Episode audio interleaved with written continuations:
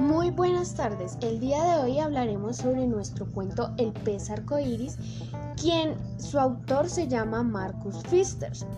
Primero que todo podemos resaltar que los valores que habla este cuento que nos quieren dar a conocer es sobre el valor de compartir y el de la amistad, ya que muchas veces vemos que los niños no quieren compartir con otros chicos sus cosas, sus elementos eh, personales, sus útiles y este cuento nos puede dejar una linda enseñanza de que la felicidad no solo está en lo material que poseemos, sino en ver a los demás felices.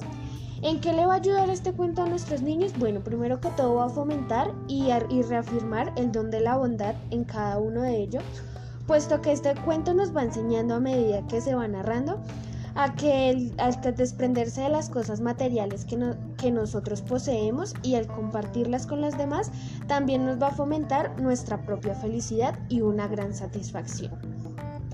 Eh, porque solamente en estas edades se puede leer este cuento. Bueno, eh, creo que fue que no solo para esta edad, pero estoy convencida de que la forma didáctica en la cual eh, nosotros como docentes les relatemos el cuento a los niños es bonita ya que es una historia donde nos enseña que lo material no lo es todo, sino también es importante la compañía de las personas y eh, realizar nuestra, nuestra nueva forma de compartir con los demás, es decir, eh, eh, realizar distintas actividades que lleven al niño a una enseñanza como tal.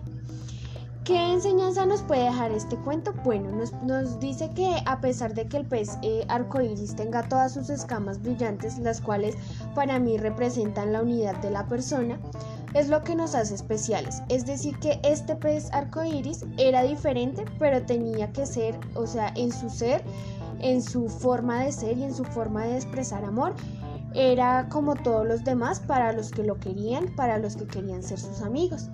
Em, lo que él sentía era que eh, para poder ser amigo de alguien, para poder sentirse igual, regalarle un pedacito de su escama lo haría sentirse único y lo haría sentirse que acompañado, valorado y querido. Muchísimas gracias.